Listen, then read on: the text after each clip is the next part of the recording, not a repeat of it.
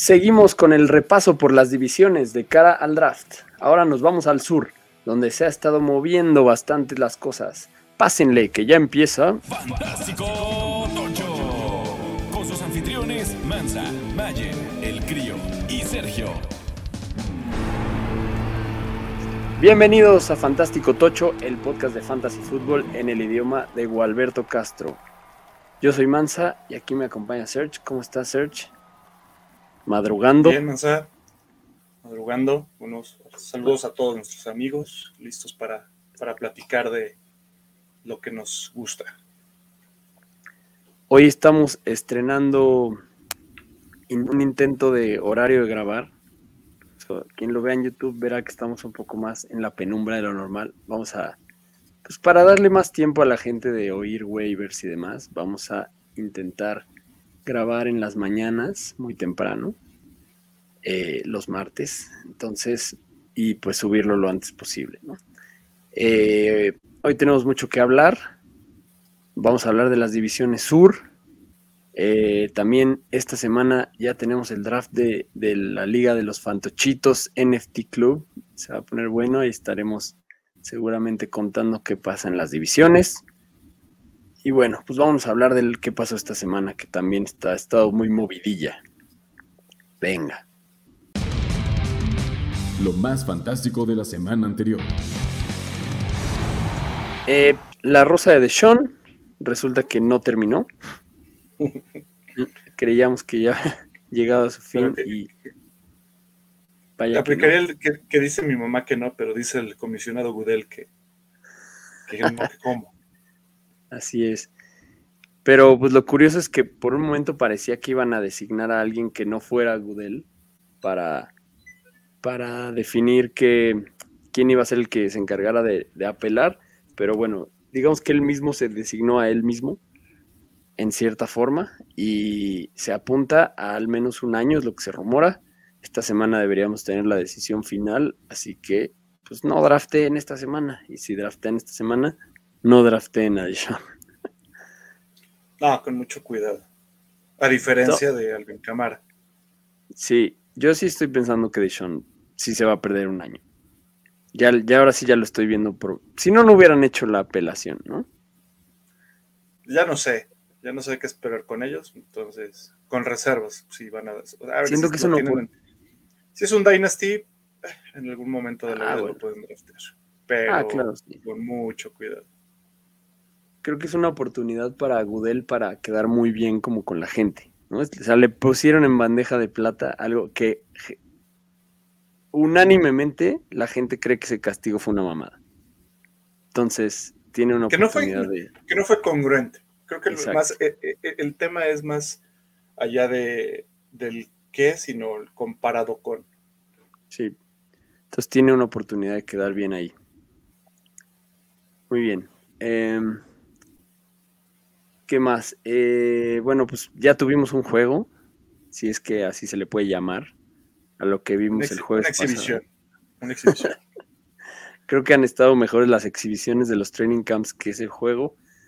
Eh, pero bueno, los Raiders y los, y los Jaguars no vimos mucho. Creo que lo único que vale la pena aquí hablar fue pues que empezó a haber mucho ruido de lo poco que utilizaron a, más bien, de lo mucho que utilizaron a Jacobs en un juego en el que no jugó ningún titular. Pero Josh McDaniels habló de que pues al final él es nuevo con el equipo, el coach, entonces está queriendo rotar a todos, probar a todos en situaciones con oponentes reales, para, sobre todo los running backs, para pues él mismo hacerse una idea, ¿no? Al final sabemos que los juegos de pretemporada, cada equipo los usa para diferentes cosas, ¿no? Entonces, hacer conclusiones es difícil, pero lo que podemos saber es lo que él dijo, ¿no? Entonces, creo que lo único que sí parece claro es que Samir White va por encima de Kenny Drake. Eh, sí, eso lo, se veía venir. A, a, Kenyan le afectó su lesión, pero eh, como dices, al final no podemos tomar, y, qué bueno que lo mencionaste, no podemos tomar nadie como válido nada de lo que pasa en pretemporada, ni en los training camps. O sea, nos emocionamos mucho con muchas notas que vamos a seguir viendo. Sí nos dan una luz, pero no podemos tomarlo como, como referencia de lo que va a pasar en la temporada. Correcto. Em, ¿Qué más? Le pagaron a Justin Tucker, el mejor pateador de la liga, ahora es el mejor pagado otra vez. Porque los pateadores sí son seres humanos. Tienen su corazón y tienen sus cuentas que pagar. Claro que sí. y ganan campeonatos. Y ganan campeonatos de la vida real y del fantasy.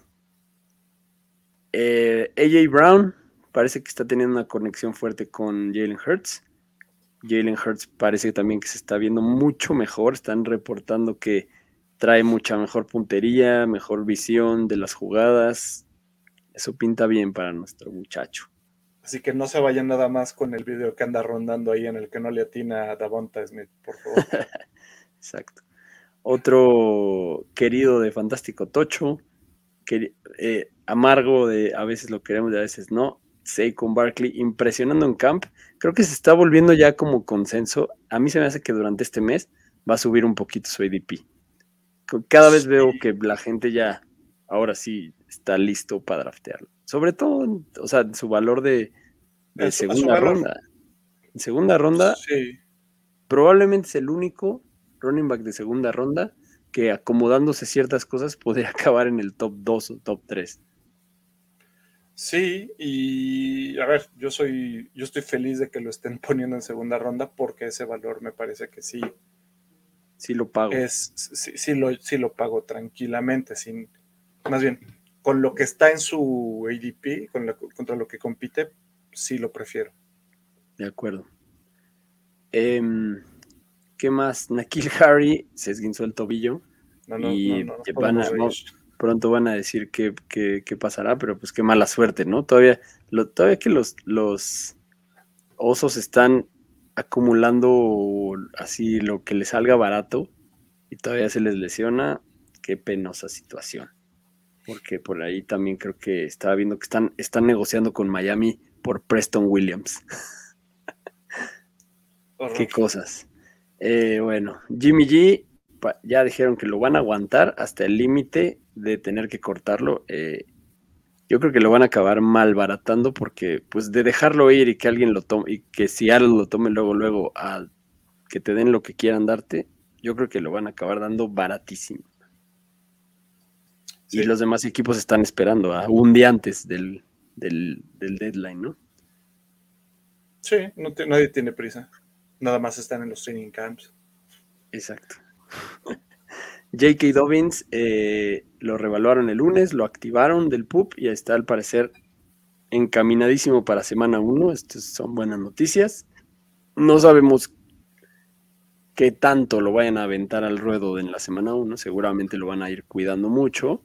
Está, no es que ya esté entrenando, o sea, creo que está haciendo drills individuales. O sea, no, al final creo que tampoco es que esperemos un caballo de batalla la semana 1. ¿no? No, yo lo veo similar a como empezó el año pasado Sacón, semana a semana, le van a ir dando volumen hasta que vean que ya está al 100.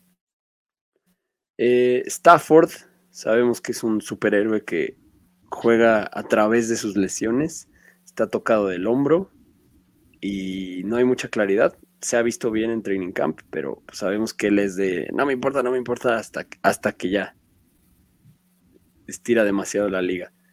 Vamos a ver qué pasa con Stafford. Drew Locke parece que se está viendo mejor que Gino Smith en los entrenamientos de scrimmage. Ahora sí parece que va él.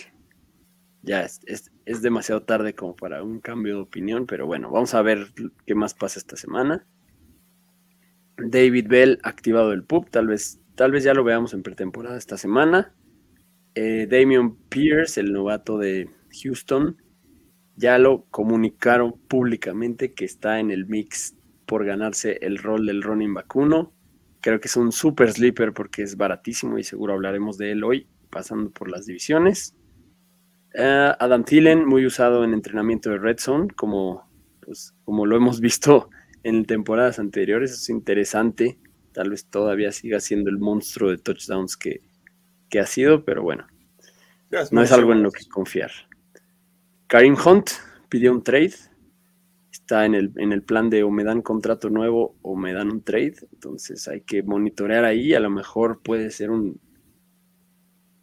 puede irse para los dos lados, pero por donde te lo llevas en el draft, igual y te acabas llevando al running back uno de algún equipo, Algún sin equipo. querer.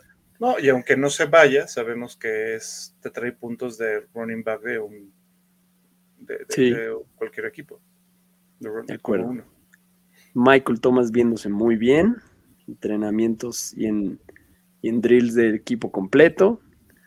Eh, ya, ya sabíamos que es otro de los queridos de aquí. También otra claridad que nos da el Trading Camp, lo de los running backs de San Francisco, Elijah Mitchell parece ser el claro running back uno y Tyrion Davis Price se sigue viendo bien y ganándose un rol, sobre todo en Red Zone. Sigue siendo ahí un buen pick de última ronda. KJ Hamler encaminado y listo para la semana 1. O sea que eh, pues se llevará el rol de Tim Patrick muy seguramente. Sí, ganó la batalla. Ganó la batalla Sí, por sin, sin pelearla, sin pelearla. sin pelearla. Él se la ganó a su propia lesión. Se lo- sí, o sea, qué, feo el caso de, los Broncos. Sí, caray. Eh, Rashad Bateman perdiéndose unos entrenamientos, tiene una lesión menor pero undisclosed, o sea, no, no nos han dicho de qué es, pero pues parece menor. Mismo caso Mike Evans, creo que aquí es la hora de los rumores que nomás hacen ruido porque también trae Evans algo menor en, en el tendón de la corva, las isquiotibiales, pero bueno, dicen que nada de qué preocuparse. Deontay Johnson también no terminó el entrenamiento del lunes con un tirón leve, los músculos de la cadera y de la ingle por ahí, pero parece menor. Y algo que sí es medio importante, Javonte y Melvin Gordon se espera que estén en pitch count, o sea, un poco más de lo mismo del año pasado. Lo curioso es que también han dicho que Melvin Gordon está teniendo más chamba de recepciones que Javonte. Sí, y por ahí también había una nota en la que decían que, que Javonte iba a traer el 70 del, del volumen. Veamos, hay que esperar. Veamos qué pasa ahí. Pues mira, si Javonte se lleva el 70 del volumen, pero Melvin las recepciones, pues estamos ahí emparejados otra vez. Muy bien. Antes de irnos a las divisiones, les recordamos una vez más la marca oficial de trofeos de nuestras ligas de Dynasty, el número uno. Ya estamos en temporada de drafts. Agosto es temporada de pedir un trofeo a el número uno. Busquen su página, el número uno.com.mx. Tienen una sección de trofeos de fantasy que están muy buenos. Eh, desde el grandote que tenemos para el campeón absoluto en nuestras ligas de Dynasty hasta otros como uno que es un jugador en un sillón. Eh, tienen varios que están muy buenos. Les recomendamos que les echen ojo. Y si usan el código Fantástico Tocho, se llevan envío gratis a toda la República. Así que ya saben, síganlos también en arroba uno premiaciones y chequen sus trofeos. El número uno.com.mx, código Fantástico Tocho. Vámonos a lo que nos truje Chenche. A lo que nos truje. Vámonos a empezar con los Titans. ¿Qué podemos decir de los Titans para este año? Bueno, vamos a empezar con la AFC Sur. Eh, pues los Titans. eh, hay varias interrogantes en los Titans. Número uno, razón por la que Derrick Henry está bajo en ADP para lo que podría ser. ¿no? O sea, un, ADP un Derrick Henry, si te aseguraran el Derrick Henry del año pasado, estaría en la discusión del pick 1. ¿no? Sí. Si te dijeran, ese güey está en el mismo nivel que el año pasado y totalmente sano, pero la gente ya está empezando a dudar porque ya pasó de la edad normal de los running backs en los que se les caen las llantas. Pero este es, este es un güey, es un outlier, ¿no? Es, es una excepción a la estadística. Sí, Y además, digamos que descansó la temporada pasada. O sea, trae menos golpes. Para Trae menos edad. golpes. Y tan es un fuera de serie que regresó en playoffs. O sea, después Sí. de la lesión que tuvo. Le dio para Eh, regresar. Es un monstruo, Y- es una máquina. Regresó bastante fuerte todavía con todo y que lo iban soltando poco a poco. Se vio Justo ayer bien. hablábamos, cuando tienes un pick de, de mitad de primera ronda, 5, 6, 7, es donde te empiezas a preguntar, ¿switcheo por un wide receiver o me voy con un Derrick Henry? Obviamente depende si ya se lo llevaron o no, pero por ahí suele estar. Y es una decisión bien difícil. Sí, pero a ver, si lo pones a competir con los que están cerca de él, sabes que te puede dar bastantes puntos todavía, porque el volumen lo va a traer Henry. No es que vaya a estar compartiendo el backfield con alguien. Por, con todo y que, haya, que, vaya a bajar. O sea, el año pasado traía, estaba ya, o sea, si seguía con ese mismo volumen que, de yardas que traía, superaba las 2.000 yardas sin problema, terrestres únicamente. Entonces, supongamos que baja un 10% su rendimiento, estás hablando todavía de que va a llegar a cerca de las 1800 yardas. Y en la zona de, anotación van a ir con Henry también. O sea, quizá va a tener menos yardas total en el año, pero es un monstruo que vas a estar utilizando también en la zona de gol. Entonces, y además, y además el año pasado lo, lo, usaron por primera vez en un juego aéreo. Sí, y lo hizo bastante bien. Y este no lo año utilizado para guardarlo. Y este año réstale un AJ Brown. Sí. Agrégale un novato. Agrégale un novato. Tiene la, mesa puesta para comer y un chingo. Yo, yo draftaría sin problemas. A ver si me llega, si yo estoy en el, en el 2 o en el 3, yo sí ya estaría considerando a Henry por lo que hizo el año pasado. El año pasado se pelució mucho, llegó creo que hasta el cuarto en, en el ADP y yo lo vi en drafts irse todavía en el primero. Y lo vi en drafts irse todavía en el 9. si no se hubiera lesionado, hubiera sido el 1 por mucho. Uno por mucho, y hoy no estaríamos hablando tanto de Jonathan Taylor. Siguió siendo el 1 sobre Jonathan Taylor varias semanas después de haberse lesionado.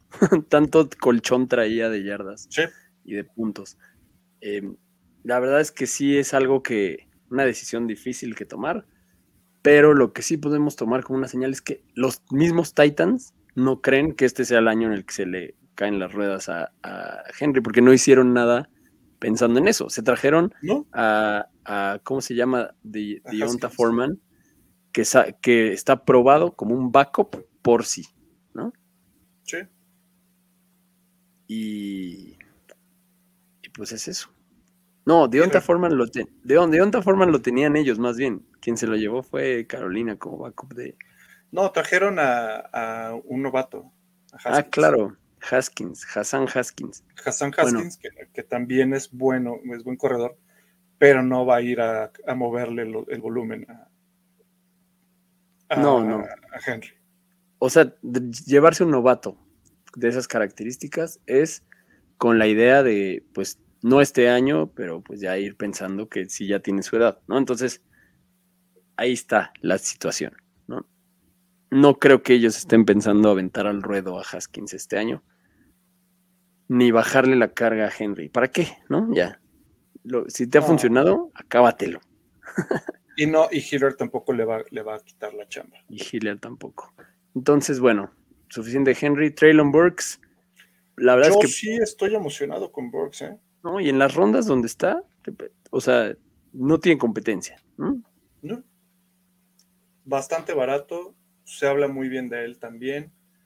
Tiene, su competencia es eh, Robert Woods, que también nos gusta donde se va. También nos gusta donde se va. Ya está recuperado de su lesión del año pasado. Cada vez se recuperan mejor ese tipo de lesiones de ligamento anterior cruzado. Entonces, Robert, la verdad es que Robert Woods, yo creo que para iniciar la temporada seguramente va a tener muy buen volumen. Habrá que ir viendo ahí cómo se reparten. Pero pues al final son, son dos buenas opciones por lo que te cuestan. Ninguno te estás gastando un pick titular, digamos, en, ligas normales.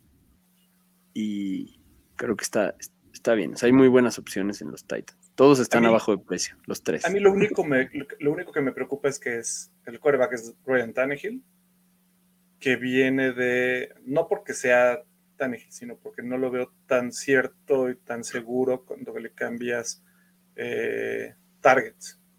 el año pasado tenía eh, justamente a, Julio Jones y a AJ Brown. AJ Brown se le lesionó y adiós temporada. Se metieron ahí a Nick Westbrook y King y nada, o sea, nunca encontró el ritmo con ellos.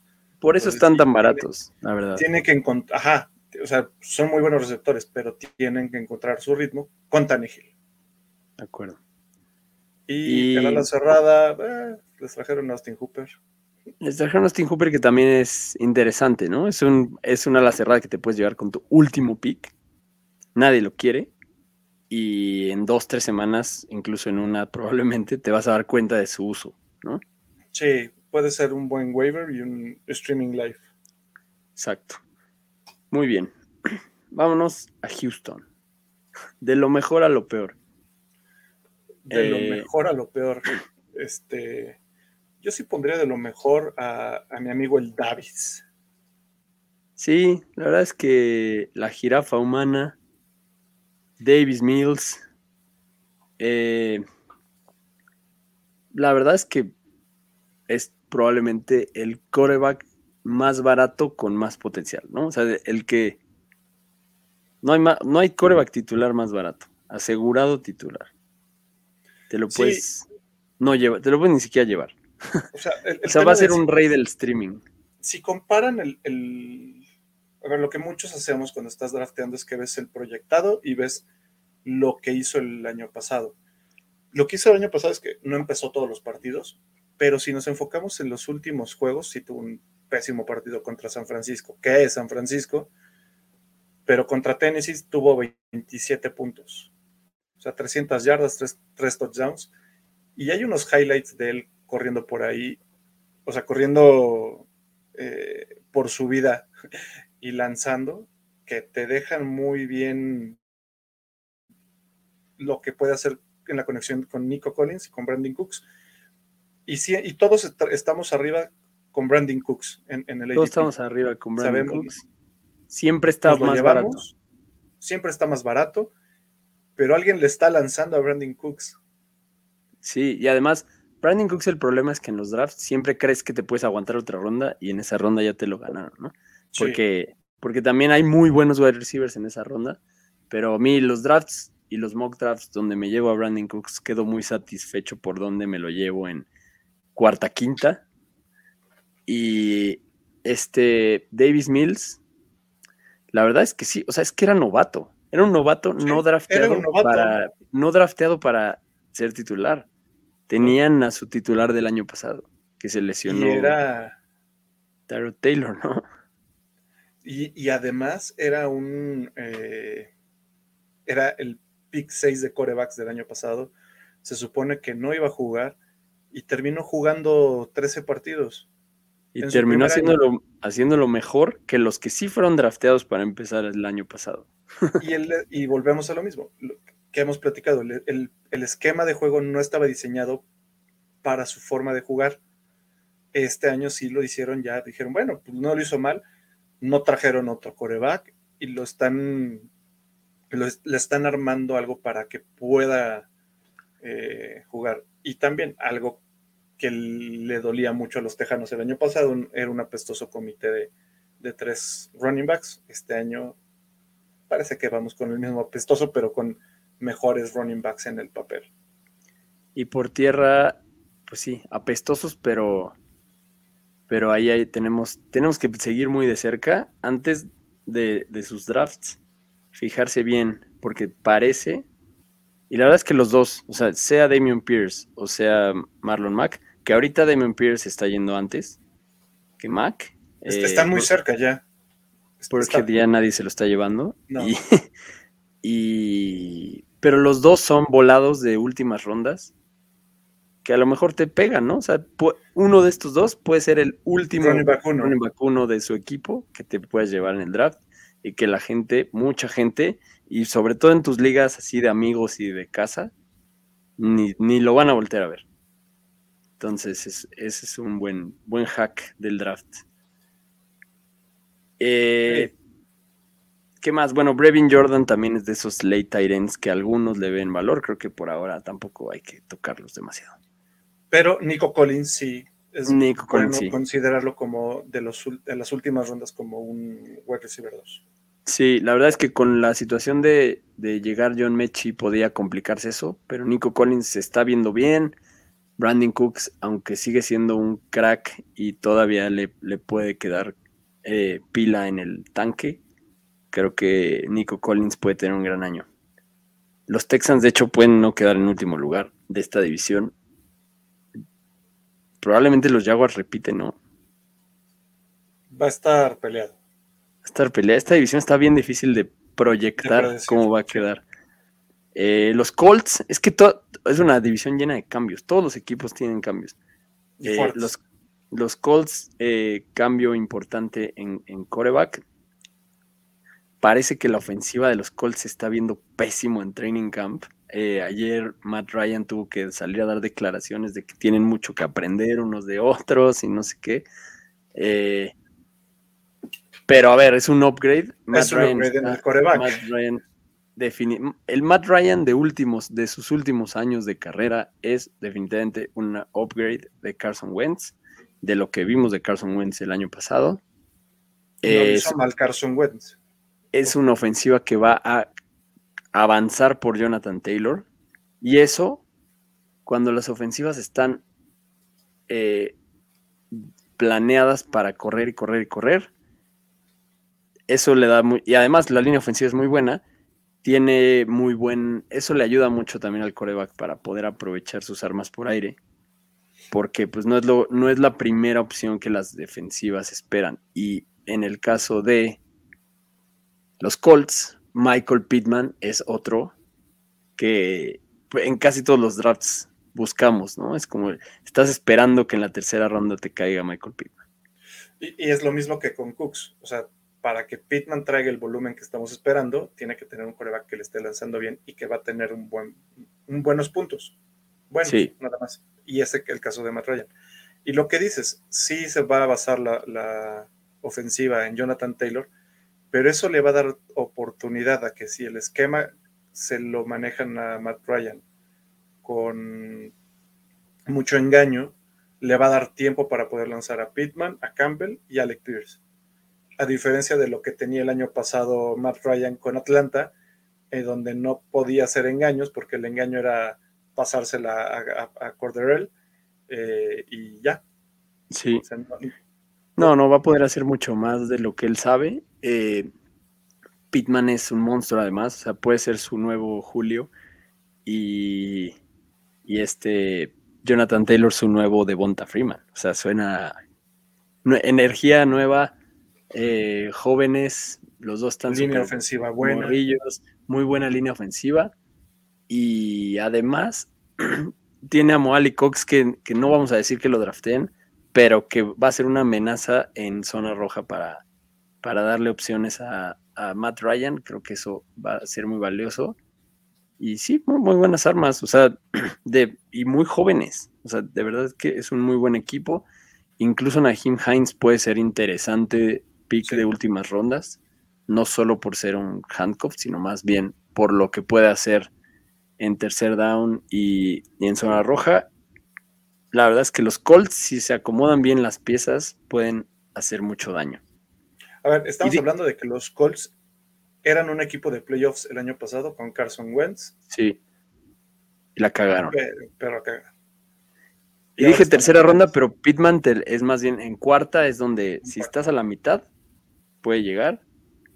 Si estás hacia el inicio de la culebra, que es donde vendrían los últimos picks de esa ronda, a veces llega también, ¿no? Entonces, Michael Pittman, si empezaste con dos running backs o si empezaste con un wide receiver y dos running backs, tu siguiente wide receiver podría ser Michael Pittman y sería un golazo, ¿no? Llevarte uno de los top tres, luego dos running backs y un Pittman, es un equipazo. Pero bueno, vamos a ver cómo se acomoda el ADP, pero por ahí pinta los Jaguars, eh, ¿qué podemos decir? Los Jaguars también es un equipo con otra cara totalmente distinta y sobre todo Urban Mayer, el tío Urban, está fuera. Y pues, ¿qué podemos esperar? Trevor Lawrence en su segundo año, ahora sí tiene a su compinche Travis Etienne, que recordemos que cuando lo draftearon, eh, los dos venían de Clemson. Eh, Travis Etienne se está viendo muy bien en el camp. Es un running back que igual, si empezaste wide receiver, running back, tu running back 2 puede ser Travis Etienne y es pinta todo para que sea un caballo de batalla. Eh, por aire hay que ver qué pasa, porque ahora parece que están lesionándose a diestra y siniestra y Christian Kirk también anda ahí tocadillo, pero parece que es leve. A Christian Kirk le pagaron como wide receiver 1, así que no debería de estar en duda que si está sano, él es la opción a draftear. Y si es así, es el wide receiver 1 de su equipo que más barato te llevas. Sí, el, el año pasado los Jaguares fueron el equipo, según recuerdo, que más lanzó. O sea, Trevor Lawrence echó 600 intentos. 600 es muchísimo. Sí, sí, sí. Este, entonces. Pues, no llegaron los touchdowns. no llegaron los touchdowns, porque sí también trajo 359 completos y 3.600 yardas. Para los 600 tendría que estar cerca de las 5.000 yardas, pero sin problema. El equipo de receptores que le dieron un upgrade se supone que le va a ayudar a llegar a esos cerca de 5.000 yardas. Y le está descargando también el, el problema que tuvieron el año pasado de que querían ir todo por por aire, porque tenían a Trevor justo con, con Tien, y James Robinson, que está súper mega peluceado y que está corriendo jugadas con el primer equipo. Y que también nos da, nos da muchas dudas de qué va a pasar. Ah, y a diferencia de Travis Etienne, que se está yendo alrededor de la cuarta y quinta, James Robinson, está regalado por ahí de la 10, más o menos. Sí, puede ser un buen volado. A ver, aviéntate un adivinanza del orden de prioridad de los targets de Trevor Lawrence. Incluye a los Titans. Yo creo que va a estar Christian Kirk. Christian Kirk. Segundo lugar será Marvin Jones. Yo creo que no, yo creo que hasta en una de esas se está metiendo Say, Jones o la Vizca, depende de quién se gane el Es que ese es otro misterio. O sea, la Vizca, la promesa que era cambio de coach, ¿será que ahora sí le darán la oportunidad que esperábamos? Sí, yo creo que sí. Está muy difícil predecir. Es algo de lo que platicábamos en las regresiones. Solo con lo que lo habían ocupado, tendría que incrementar su, puntaje por el volumen que tendría que traer de touchdowns si lo vuelven a utilizar así. Pero en una de esas se anda metiendo también Evan Ingram, aunque Trevor Lawrence no ocupa tanto el ala cerrada. Y además Travis Etienne, es, Travis experto en recepciones también. Y, Exacto. Y su experiencia en recepciones venían de Trevor Lawrence. Exacto. Entonces, a, ver, así como lo platicamos, sería Christian Kirk, Say Jones y luego para mí Travis. Y yo creo que van a utilizar mucho a Travis Etienne en el slot. Porque ah. tienen un caballito con de qué jugar, ¿eh? ahí en, James Robinson. Tienen con qué jugar. Acordémonos que la, incluso la Vizca tiene sus dotes de running back también, ¿no? Entonces, eso va a ser interesante. Muy bien. Pues nada más que decir de los Jaguars. A Trevor no lo vamos a draftear a menos que sea un super flex, ¿no? Eh, los Bucks, eh, los Bucks otra vez quieren repetir. Los Bucks tienen un equipo armado a modo para Brady, intentando ir por todo una vez más. Eh, deberían de ganar la división. Y tienen un equipo también con armas nuevas. Se trajeron a Julito hacer las veces de Antonio Brown. Eh, y lo que parecía muy claro era que Evans era, pues por primera vez le íbamos a dar a Evans el respeto como comunidad en general. Todo el mundo iba subidísimo al tren de Evans como garantía de yardas, siempre las pasa a las mil. Pero ahora está el tema de que Godwin resulta que ya está bien, que ya ya está entrenando. Trajeron a Russell Gage, trajeron a Julio Jones. Pero yo sigo pensando que a Evans no hay que no hay que faltarle el respeto. Recordemos que Gronk ya no está y eso siempre significa, o sea, la opción de zona roja y Brady tira muchos touchdowns. Eh, la mayoría son de Evans. Entonces creo que Evans es sigue siendo una super opción. Si empezaste, o sea, sobre todo lo hemos visto, ¿no? En los mocks donde, donde estás en los primeros picks, si empiezas con, con uno de los top running backs, a la vuelta de la culebra te puedes llevar otro muy buen running back y a Evans. Es normalmente lo que te encuentras por ahí. A ver, y en, el caso de, los bucaneros, sabemos, a ver, ya es más que cantado que este sería el último año de Brady. Y nada más para que, que, lo tomemos en cuenta, Brady no había pasado de los 40 touchdowns hasta que llegó a los bucaneros. O sea, le dio para repartir touchdowns cuando llegó a los Bucaneros y sus dos temporadas tiene más de 40 touchdowns. Sí, es que o sea, le, están dando todo para jugar, lo que quiere. ¿Quiere lanzar? desde que llegó a Tampa tiene los mejores receptores de su vida. Entonces, el argumentablemente mejor coreback de la historia eh, tiene los mejores receptores de su historia. Entonces, y ahora tiene a Julio Jones. O sea, tiene una colección de potenciales Hall of Famers a los que pasarles el balón. Entonces creo que eh, sin duda Brady, ya lo hemos dicho, peluceadísimo. Brady, yo lo tengo rankeado en el top 6. El otro día en la cueva del fan me, casi me avientan piedras por decir que lo tengo drafteado en el 6. Digo, rankeado en el 6 la verdad es que hemos visto que te lo llevas en la ronda 8 con toda tranquilidad y a veces hasta en la 9. Es que creo que ahí es donde, eh, em, donde metemos nuestro feeling de odio a, Brady, pero a nivel puntos, o sea, lo, que es, los puntos que te puede traer Brady, para muchos mejor que esté mal, mal posicionado, porque es un coreback que te va a estar dando muchos puntos porque está lanzando muchísimo más que en toda su, carrera antes de llegar a, Tampa, está metiendo muchos touchdowns. Entonces, pues es algo barato que te puedes llevar por el odio que le llegamos a tener. El año pasado yo me lo llevé en varias ligas. Me lo llevé igual de barato el año pasado. Me funcionó muy bien todo el año. Quedó en el top 5 y no. Y, nadie se acuerda. O sea, nadie. O sea, eh, parece que de verdad la gente está fadeando a Brady por completo. Y creo que hay un juego psicológico en los drafts que incluso a mí me ha pasado y me pasa siempre en los mocks y en los drafts. Todos queremos ser el que le atinó al Mahomes y al Lamar de cada año, ¿no? Al que te llevaste al final y sorprendió y corrió todas las yardas del mundo.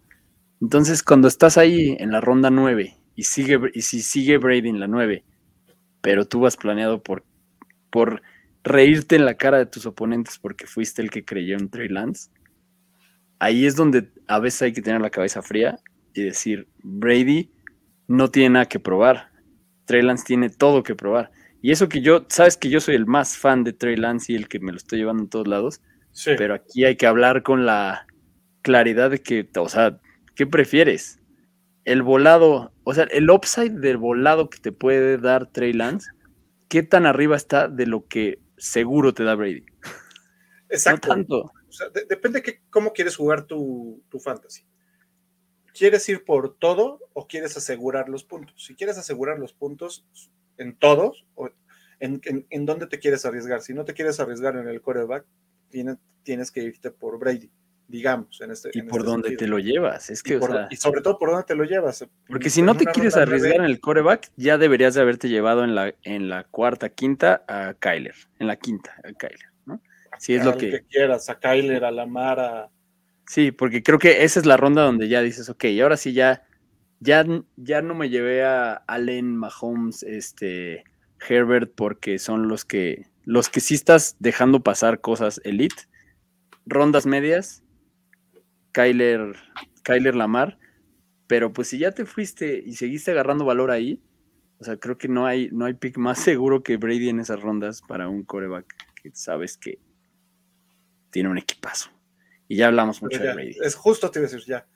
Es suficiente. Eh, ya hablamos de Evans. Eh, Godwin, Godwin yo creo que es el que nunca me voy a llevar porque creo que a pesar de que esté mejor, ¿cuándo va a empezar a estar a su nivel? O sea, está muy caro. Godwin está súper caro en el ADP para lo que yo creo que te puede acabar dando, porque no va a ser el uno.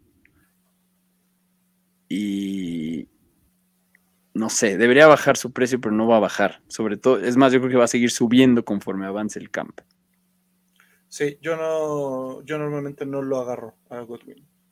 Russell Gage sí me gusta. Sí, aunque puede estar un poco caro su valor para donde todavía te lo alcanzas, porque es un, es un wide receiver 3 o 4 ya, y te puedes encontrar a un wide receiver 2 en esas mismas. Puede ser. rondas. No sé. Y, Ju- y Julio, pues sigue ahí en la discusión de.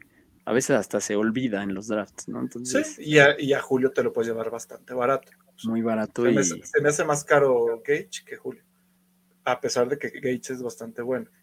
Y la verdad, en drafts, llevarte un end de Tampa está, creo que ahorita, ya teniendo tantos wide receivers, creo que ahora sí está arriesgado querer ponerle tu fichita o desperdiciar un roster spot que si Kyle Rudolph, que si Cameron Braid, que si Kate Otton. Sí, no. Son tres y no sabemos cuál va a ser. Y no hay señales suficientes. Entonces, Estamos hablando de seis targets para Brady. Sí, no.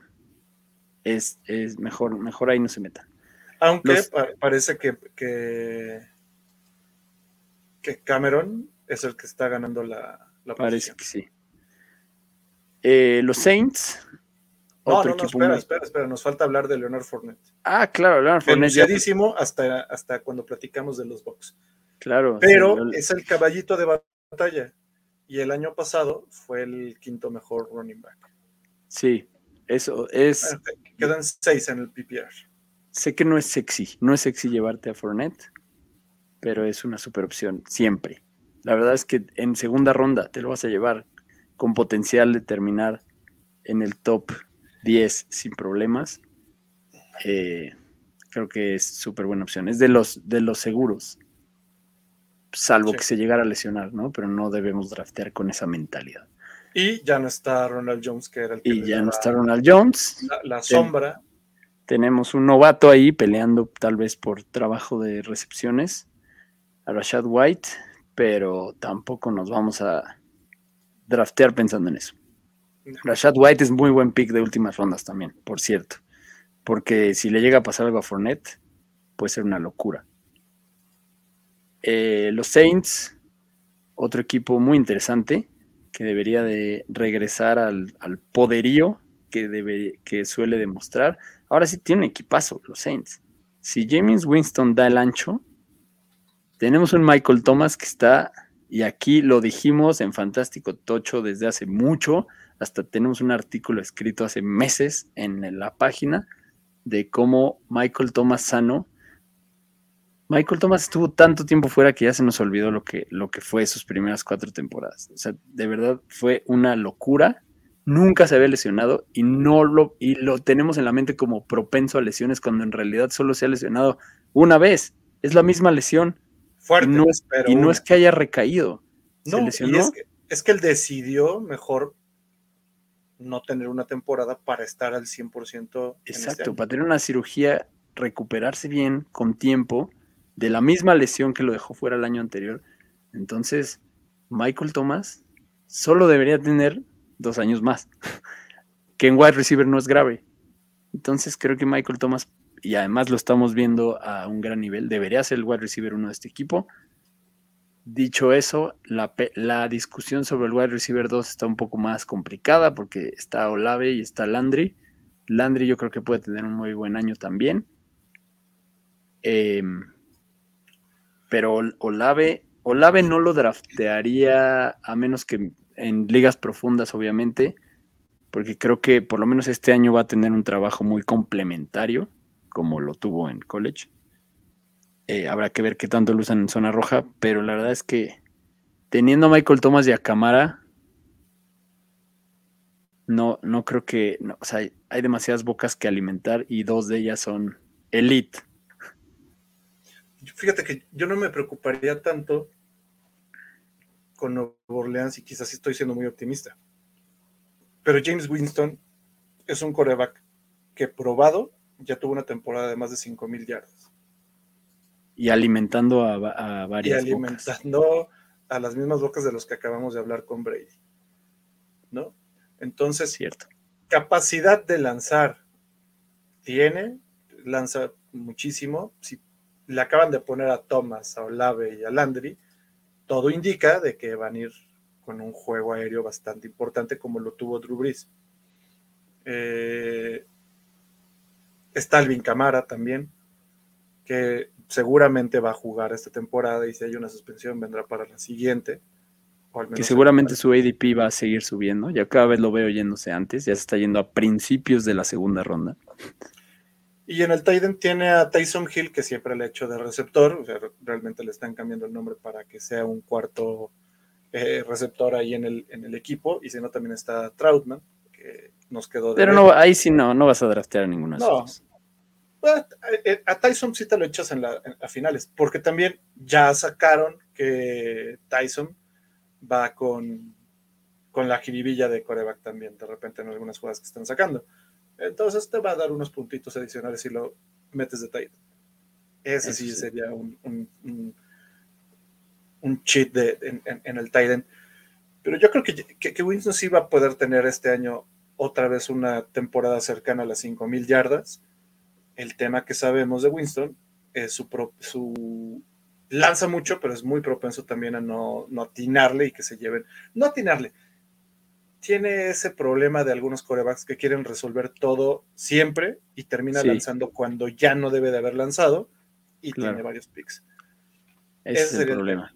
Pero a nivel receptor. Creo que eso, a, eso le va a ayudar mucho Olave, ¿no? Olave con su rol como de escape le va a ayudar. Y también está cámara. Y también está cámara. Sí, creo que, creo que puede ser el Tiene un equipo hecho a modo para, para los problemas que tiene Winston. Winston puede ser un muy buen streamer este año, ¿no? O sea, quitando las Superflex, pero creo que es un coreback que no se va a ir en drafts normales de un coreback y que seguro en waivers lo vamos a estar buscando. Sí. Dependiendo de matchups, ¿no? Eh, vámonos a Carolina. Sí, creo que ya dijimos todo de. Eh, Carolina. Carolina la verdad, McCaffrey, ayer vi unos videos de McCaffrey que ya me están emocionando otra vez con McCaffrey. Sobre todo porque va a haber drafts en donde tengas el pick 3 o 4 y, ahí va a estar McCaffrey con los brazos abiertos. Porque la gente le tiene miedo. No quiero entrar en la discusión de que si es el 1 o es el 2. Cada vez hay menos miedo con McCaffrey. Cada vez hay menos miedo, pero la ventaja es que justo en el 3 muchos drafts se lo vas a encontrar. Y en el 3, si no te llevas a McCaffrey, estás cagando, en mi opinión. Eh, o sea, hay, hay, pocos jugadores con ese volumen, de todo. Y además es un equipo que tampoco tiene mucho más que hacer. Eh, DJ Moore, ya lo hemos dicho, es un wide receiver que también me gusta porque no puede ser que siga con esa baja cantidad de, de touchdowns y en teoría va a tener un upgrade en coreback. El problema es que en Carolina la están, están desperdiciando el tiempo poniendo a competir a los dos corebacks. ¿Por qué no le dan todas las repeticiones de primer equipo a Baker y ya?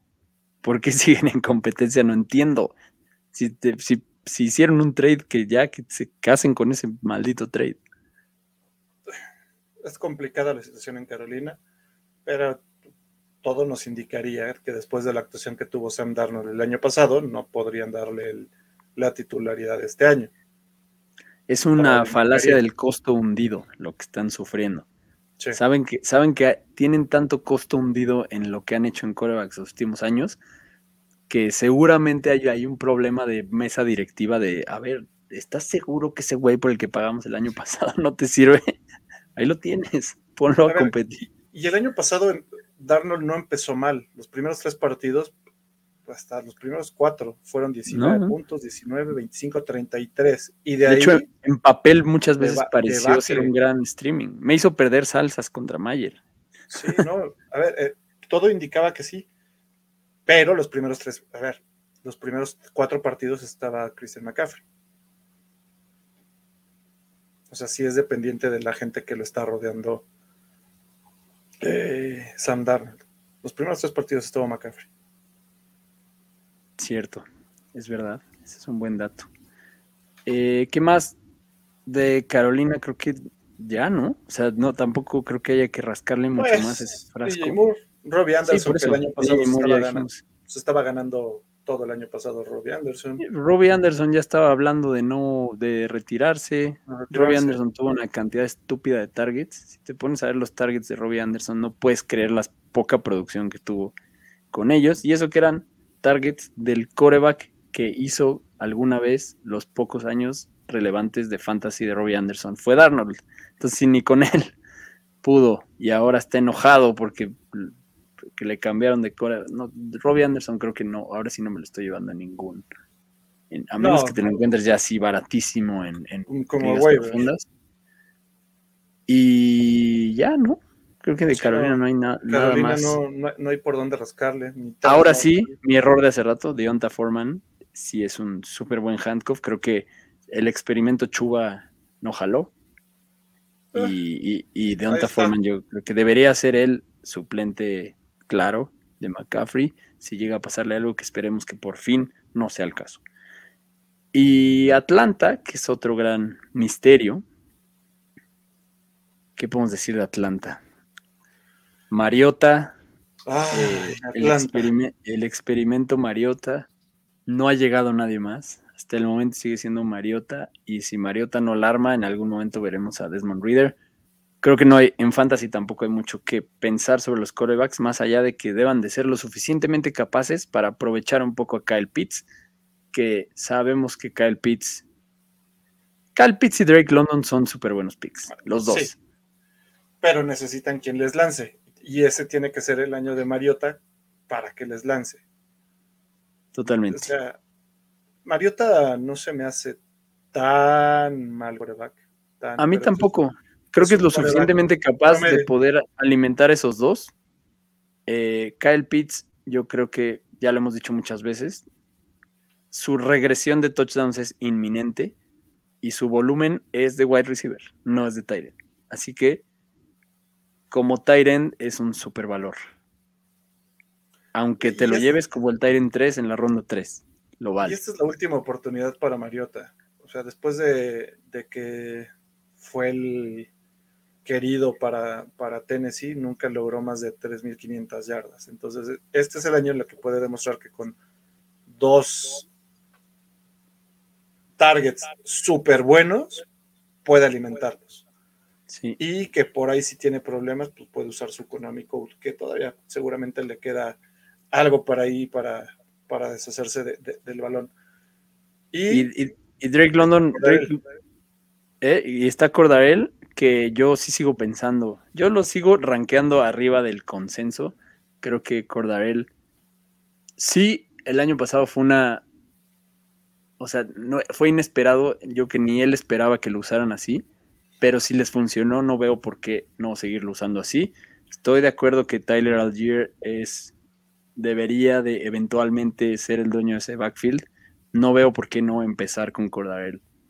yo, es que yo veo que van a utilizar a Cordarel más como en situaciones de, de pase y Algier va a ser el, el caballito de batalla.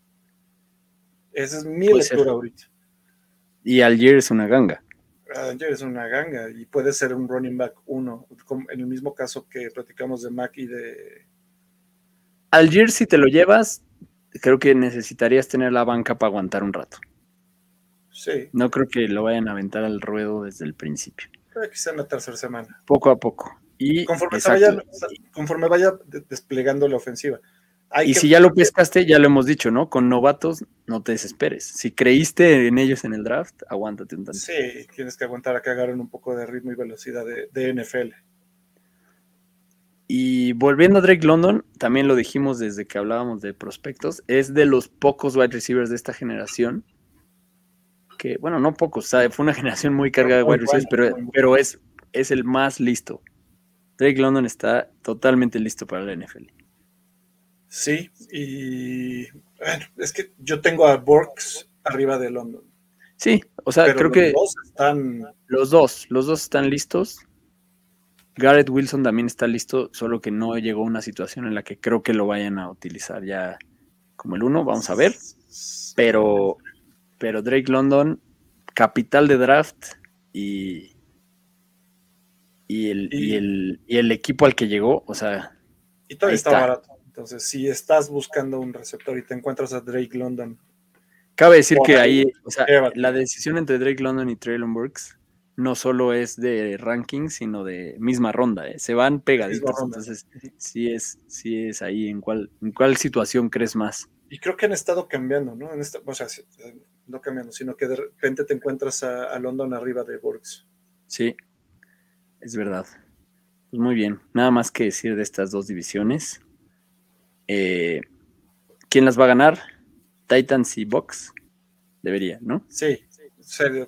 En el papel es, son, son los dos que la ganan. Muy bien.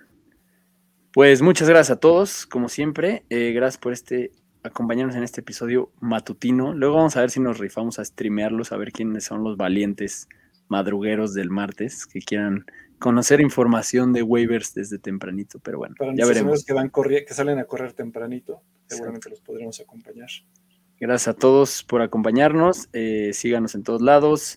Ya viene la temporada. Estamos. Seguramente viene nuestro equipo de me- nuestro episodio de Menospreciados.